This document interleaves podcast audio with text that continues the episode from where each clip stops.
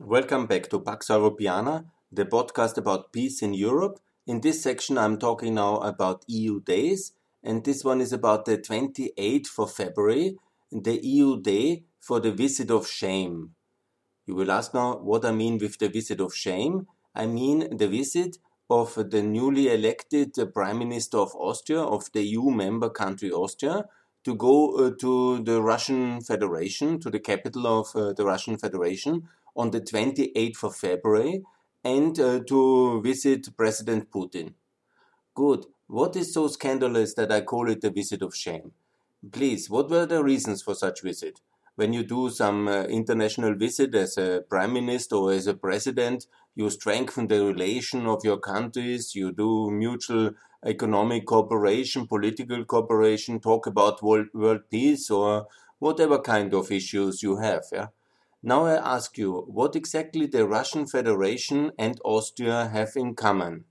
This is an important question because when you talk about world peace, obviously Austria is a sovereign country. It can visit also, the prime minister can visit also everybody who receives him and it's absolutely fine. Russia is a country of 145 million. Austria is a country of 9 million. Austria is member of the European Union where we have a common foreign and security policy where we are united in a union. And Russia is our opponent in most aspects, uh, to name it. We have many confrontation issues from Georgia, Ukraine, Syria, very complicated intervention issues. And so, why in the year 2018, and the Austrian superstar chancellor is going to Moscow at uh, this time? And now you have to understand that Putin had his uh, fourth uh, presidential election coming up in March uh, 2018. And the only reason why this visit uh, took place was basically to endorse uh, the President um, Putin's uh, election campaign. And it was a huge, wonderful event. A young, dynamic Austrian European prime minister who everybody heard about it look, such a young uh, person is now personality is now the prime minister of Austria. He comes to Russia. Austria is a friendly Russia. Austria, that's also important to understand, has a very positive image in the um, general Russian media as a kind of country with beautiful places where Russians are welcome and also uh, which is not in NATO. And so it's seen as a kind of soft underbelly where Russian money is welcome and where Russian uh, people are welcomed. And indeed, Russian people are welcome. We are open people. I'm also from Austria, and we have nothing against Russians uh, individually. But you know, the reputation as a money laundering uh, kind of hub for financial interests of Russian oligarchs is not exactly what we should have as a rule of law, decent country and why our prime minister has been going to Moscow to uh, uh, endorse President Putin just uh, when he is running the fourth time already. You know, in the Russian constitution, when Putin was elected, there was term limits of uh, two consecutive uh, terms because it was copied from the American constitution. And there's also a reason behind that you exactly shouldn't have a personality running four times uh, and uh, dominating the politics and the economy and being such a kleptocrat as Mr. Putin is. And it's worldwide known because his financial uh, situation since the 3rd of April 2016 are on the internet since the Panama Papers and they are widely documented. So the situation is, all this knowing, Mr. Kurz goes there. He goes there on a very historic day it's the 28th of February. That's basically one day after. The 27th is in generally seen as the day when uh, the Russian occupation of Crimea uh, has um, started in 2014. I have made already podcast about that one. And also the 27th of February 2015 is the day when Boris uh, Nemtsov, the main opposition leader, was gunned down exactly one year after the annexation of Crimea in Moscow in front of the Kremlin by um, some kind of uh, unknown assassins, whoever has uh, really tasked them to do this deed. Yeah?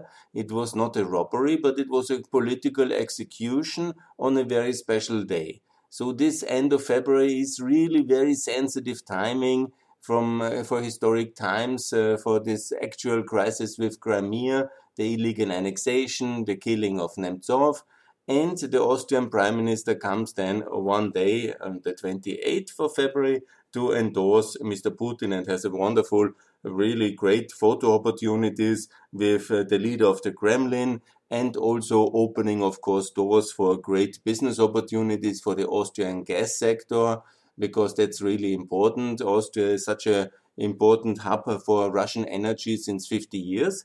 And also, certainly, he was inviting Mr. Putin to come back uh, to uh, Vienna for this 50 year celebration because neutral Austria, in its geographic center to the Cold War border, to the Iron Curtain, was the ideal hub of uh, Russian energy uh, coming to uh, Europe and to Western Europe. And so the funding of the Soviet Union uh, in the 70s, basically by the Russian energy consumers and by Vienna as a neutral financial hub and energy hub was uh, something to celebrate. And that's why Putin came back to Vienna on the, two, um, it was then on the 4th of June 2018. And certainly Mr. Kurz has invited him to come. And you know, it's nothing bad to meet among uh, global leaders and world leaders. But you know, Austria is not among the rank of countries which are generally seen as superpowers. And we have decided to pool our foreign policy in the European Union and going there before uh, such a controversial uh, fourth election, where, by the way, and it's very um, well documented. Uh, the third uh, term was already very problematic, and there was a so-called White Winter protest in 2010. Never forget, no, 2012, sorry, 2012. So that was in the 10th of December 2012. Then we had the re-election of the third term of Putin, all the crises with Ukraine, the escalation on the Maidan, and the massacre done by the uh, Russian operatives uh, together with the Ukrainian side on the 20th of February, and then the takeover of Crimea, then the Donbass war, and also in the middle of it, it's maybe useful to remember that it was also the other visit of shame because the visit of shame has a has a role model. It is the 24th of June 2014 when uh, President Putin was invited uh, on the red carpet to Vienna in order to symbolize that Vienna is not uh, agreeing with all this European excitement that Russia just has taken two parts of another country annexed uh, Crimea in a fake referendum, an Anschluss style kind of referendum, where especially Austria should be quite sensitive with its history. But that has happened in March. In June, Putin was uh, the superstar in Vienna, very charming, joking in German language as he always does, and uh, feeling very welcome and at home at friendly territory, while the EU has already put sanctions in place. Uh, that means we should uh, target uh, the elite not to travel. Putin was traveling. We should target the elite uh, not, not uh, to do ma massive uh, business deals and financial dealings in the European Union. Yes, of course, we signed the extension of the Vienna gas hub in Baumgartenkirchen um, uh, yeah, it's even close to Vienna. It's the big hub of the Gazprom together with the Austrian, by the way, state-owned energy company, which is also obviously one of the funding partners of Gazprom in the Nord Stream 2 pipeline. And consistently during the whole moments, yeah, especially when the um, when the deal was signed in 2015, and it was in June. Also, there was, of course, Austria from the beginning a public defender of this uh, Nord Stream 2 deal. And it was not the only big energy deal which the Austrian state owned company, I have to explain it's only 30% state owned because we partly privatized it, but the Austrian state is the main shareholder in the Austrian state energy. And it was additionally not only getting this uh, big role in the consortium uh, for the Nord Stream 2, which, by the way, is quite far away from Austria. And what exactly is our role there? But nevertheless, and there are certainly more potent energy companies in the Europe, in Germany than the Austrian state energy. But the most outspoken person is the CEO of the Austrian uh, OMV. Additionally, never forget that the Austrian OMV, which is an important European energy company, but uh, you know it's not the biggest, it got also two beautiful gas fields in Siberia, actually quite big gas fields. They were doing some kind of uh, equity swap with the Norwegians complicated story. Short, uh, in short version, it is like this: that one actually was not closed financially because it was not as lucrative as the Austrians have thought. But uh, we make sanctions because Russia is aggressing Ukraine, and by the way, also attacking Syria and has already a war in in Georgia and in Libya and all these things. And by the way, Austria also was complaining so much about the migration crisis which was a direct result of the Russian bombings in Syria and so on and so on. So it's a lot of issues here. But Austria nevertheless felt empowered to have uh, this uh, big uh, Russian uh, uh, stake in the Russian uh, gas field. And if you're interested in detail in this energy connection, it's on the website of omv.ru.russia. They have their own subsidiary in Russia and they make wonderful business with the Russian side with Gazprom. Even in Siberia, Austria has a small but a valuable asset for 1 billion euro. Whatever the real worth of that asset was or will be, that's another issue because luckily the whole energy market was by far not as lucrative as many have expected in 2014 and 15 and in 18 when they made all these visits of shame. But the most important, obviously, the one where the young, uh, beautiful first prime minister of that generation went uh, to uh, Moscow to endorse Putin's very controversial uh, fourth term. I repeat, the fourth term. Yes, Austria has a long tradition in this kind of uh, complicity with Russian interests. It's also useful uh, to remember that Austria has no less than 26 billion of Russian so-called foreign direct investment. But if you look, for example, at any kind of supermarkets from Austria, from Russia and Austria, or any kind of petrol station, or any kind of uh, visible signs of Russian investment, I mean, in, in the corporate world or in the consumer retail or any kind of manufacturing, you won't find it. It's only basically about uh, the uh, energy sector and here basically the transfer and this OMV corporation, but it's mainly about property. It's mainly about money laundering from or hiding a capital flight. It might not everything be money laundering. I don't say that. I say it's basically capital flight because it's very attractive to park uh, assets and money securely in Austrian beautiful um, uh, properties in Vienna or in the Alps. And the most famous on that one is described in the Metelsky Gate video of um, Navalny. And I recommend to take a look. It's actually very entertaining and also beautiful to look. And it's very telling what not only Putin himself does, but also the upper middle class of his United Russia parties, not the big names, but um, some uh, Moscow city councillors uh, of his party, they are also immensely rich. And alone this city councillor has over 40 million of uh, property in Austria in some alpine villages. And so it is.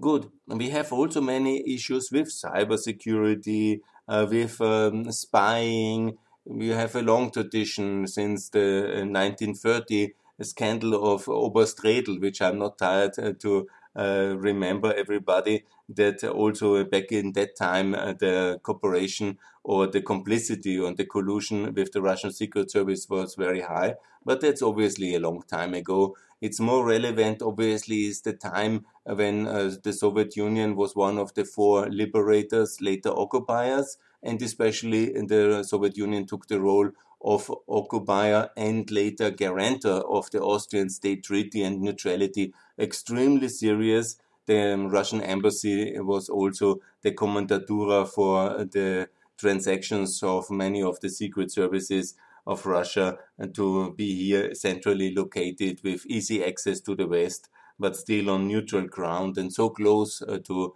the Soviet bloc. So that was also very useful. So we have um, also seen the relations. I have explained why this visit was the visit of shame. I thought it is very uh, negative uh, when we basically in the European Union united try to do foreign policy together. And then individual countries, it's not only the Austria, the only one. It's also the Germans doing Nord Stream 2, but also they are in bigger responsibility when it comes to really keeping the Minsk peace, because that's basically the deal. Minsk peace uh, 2, 2015 for Nord Stream 2, but also the Finnish are quite complicit in the in the energy business with Russia, and they also have this tradition to put their ex-prime ministers, and the Russians offer them uh, seats on corporate boards. It is in Finland, uh, I think, four former prime minister. What I read in Austria, I know it very well, and it's well documented that all Austrian uh, uh, former prime ministers, but also many ministers, ex-ministers, they get these beautiful positions on um, Russian telecom, Russian energy, Russian railways, you know, whatever there can be justified somehow by the professional background, or in case it's not justified, then they can get uh, something else. But uh, normally it works like this that they're either consultant uh, for Russian interests, uh, so they may open then consulting companies, or then they are directly elected uh, to the board, selected to the board, or like um, Schüssel most famously, but also Gusenbauer and also Kern. And also, uh, what I heard, uh, Faymann is in a kind of consulting arrangement with uh, Gabriel, with the former uh, German foreign minister, and they also have good clients from the East. That is how it works. And so the ruble rolls. Yeah? So that was the visit of shame. Many people don't remember that very much. I wrote a nice article in the leading Austrian daily Die Presse. It was Austria, Sebastian Kurz, cancel your visit to Moscow, better join NATO. Obviously, it didn't help my standing with him too much, but it was a really wonderful piece of uh, journalism. I liked it, or commentary, to be honest, maybe I liked it very much, and obviously we are still not in NATO, but we should, we should, and we will be one day, but uh, certainly not under the leadership of Sebastian Kurz. While it has to be said, he is not the only one. Obviously, all political parties, especially of the left, they really love Russia. The Social Democratic Party has uh, is in love with neutrality and accordingly has uh, the strong ties with Russia always had, and all the um, former um, ministers uh, uh, intensively working uh, on the Russian interest. In the Green Party, unfortunately, they are different than the German Greens, which are much more pro-Western party. We have a different tradition, and that's very sad. Also, the populist um, party from the right uh, is anyhow in a close partnership with United Russia. These are basically the friends of Putin in Austria, the FPÖ. They are clearly in the pocket since 2008 minimum and who knows since when the cooperation really goes. It's always hard uh, to um, document ultimately, but it's a long-standing tradition in uh, the um, uh, in that kind of uh, political uh, sector to work with everybody who is against America, and they have kept that uh, very unsuccessfully, but for them profitable, obviously, since I would say centuries. Yeah.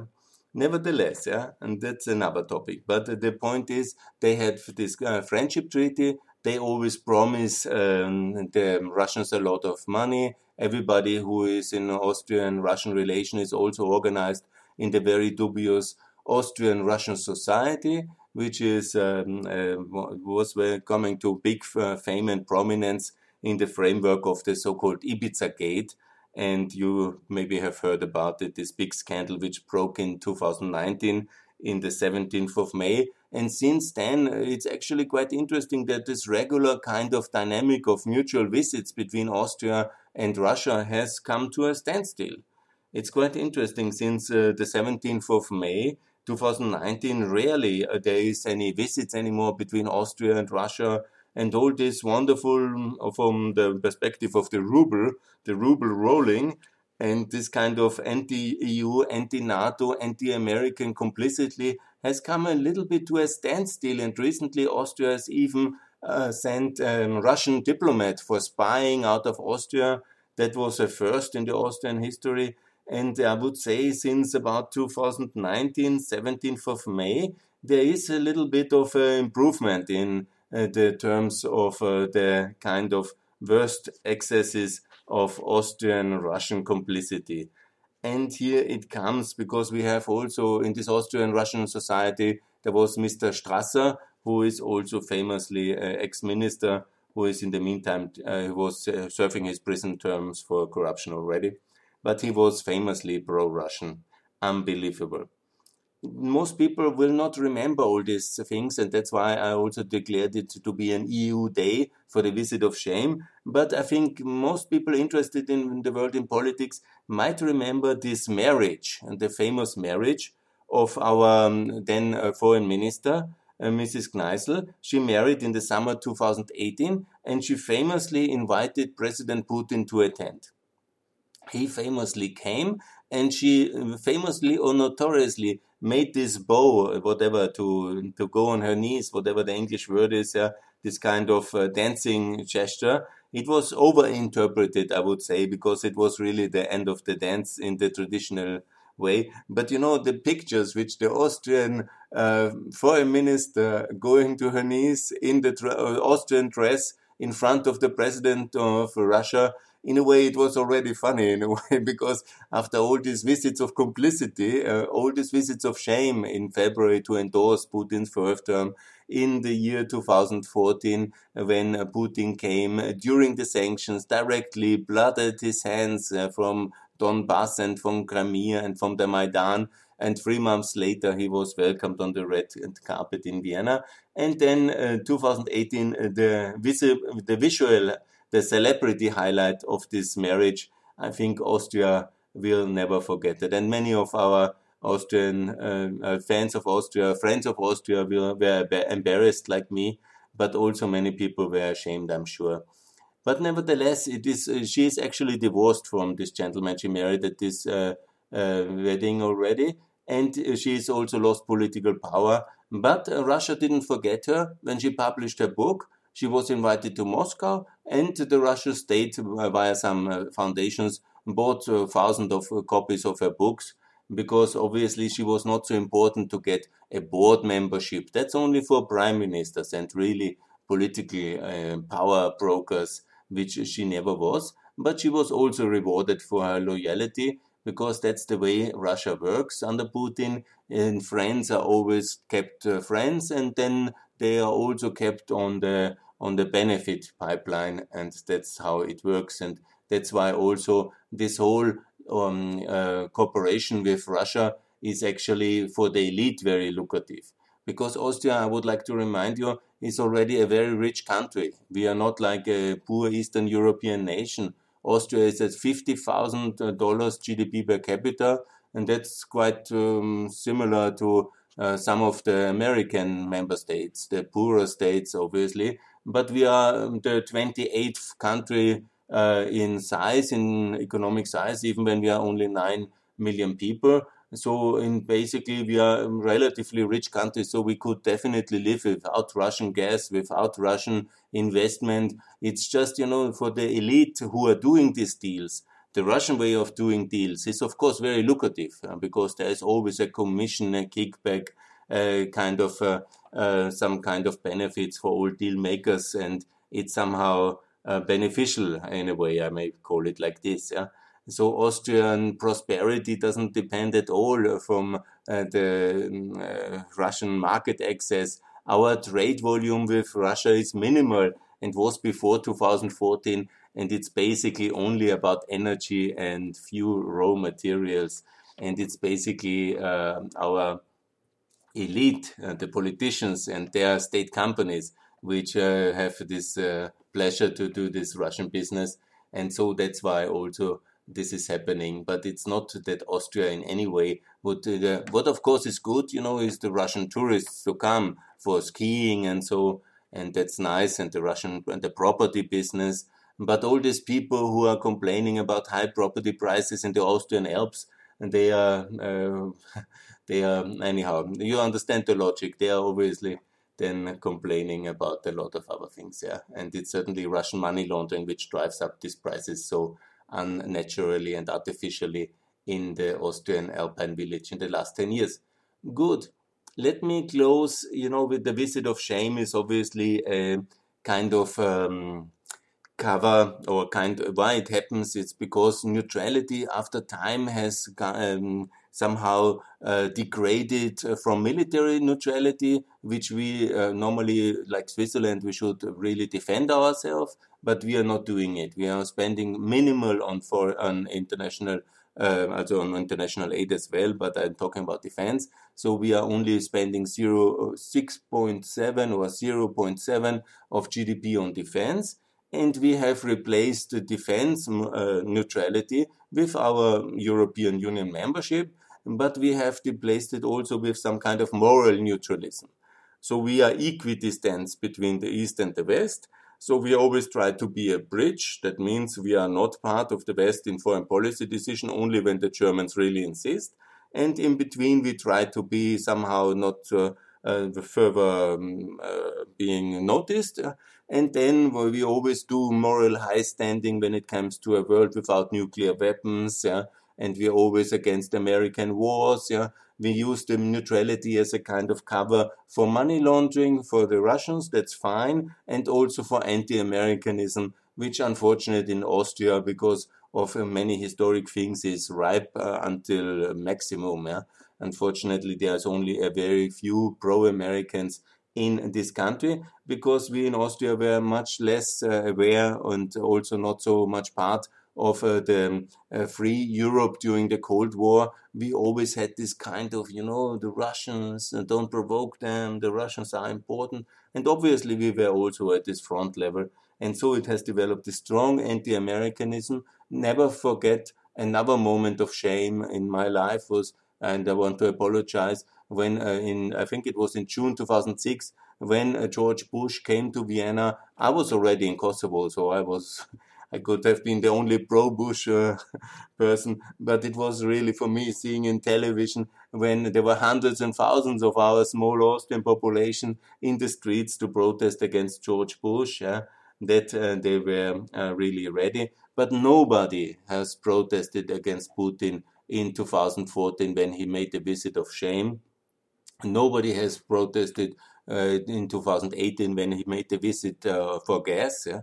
The 50 years. Nobody has protested uh, against all, and just a few protest in Austria against the annexation of Crimea, against uh, the massacre on the Maidan, against uh, the war in Donbass, and uh, against all the Syrian atrocities uh, which the Russians committed, and all the other things.